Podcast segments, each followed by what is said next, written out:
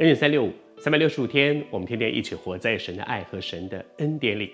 活在神的爱和神的恩典里是一件很快乐的事哈。但是圣经上也告诉我们说，爱就必管教。上帝的爱其实不是一个溺爱，说没关系没关系，你做错什么都没，我爱你我爱你。爱必管教。而这段时间我们读到神透过先知耶利米宣告他要做的事情，他说必有，所以一定会有灾祸从北方而出。换句话说，上帝会从北方兴起一个，其实是一个。外族的势力来管教属乎他的犹大国，哇，在那个过程当中，你就会看到说，神允许这件事情发生，而且神借着这件事情要做什么呢？要使这些已经越走越偏离的、越走越错的这些这些属乎他的儿女被带回来，好像好像那个圣经里面讲到诗篇二十三篇说：“我的杖。”的竿，就主的杖、主的竿都安慰我们。你知道那个杖跟竿是用来管羊的。那段圣经里面，圣经里面讲到说，耶和华是我的牧者，是牧羊人拿的那个杖，那个那个羊跑到悬崖边了，赶快把它勾回来，这样一勒勒回来。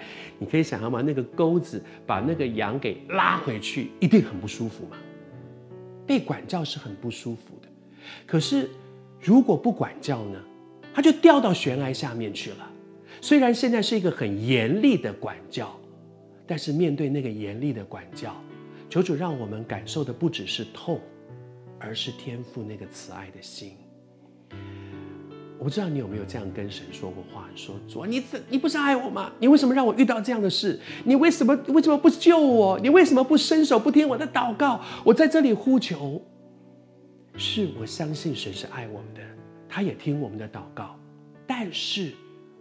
我知不知道我遭遇这些事，神到底要在我生命里面做什么呢？好像一个孩子，那个孩子屡次犯犯了校规，然后从警告到一个小过，两个小过，三个小过，一个大过，两个大过，三个大过，最后被开除。在被开除的时候，那个孩子说：“你怎么这样对我？你你为什么？我我现在说主啊主啊，你不要让我被开除，别不要让我被开除。结果我还是被开除，你怎么这样对我？”这样对我的原因，是因为从一个警告到一个小过，到一个大过，到两个大过，到三个大过，我不断的提醒你，你改吧，你改吧，你改吧。如果我们不愿意改变，却一直责备神，或者是埋怨神，说你为什么打我？这段经文里面讲到，神透过耶利米说，至于这百姓的一切恶。上帝看到他们所做的这件很糟糕的事情，他说：“我一定会对他们发出判语，我会攻击他。”也就是说，神会会看到说，你们做错了这么多事情，你一定要为做错的这些事情付上一些代价，因为只有受到那个痛的代价，你才能够被挽回回来。不要抱怨神，不要抱怨神为什么这么严厉的对待你。如果我们愿意。回转，你就会重新走回上帝的祝福里。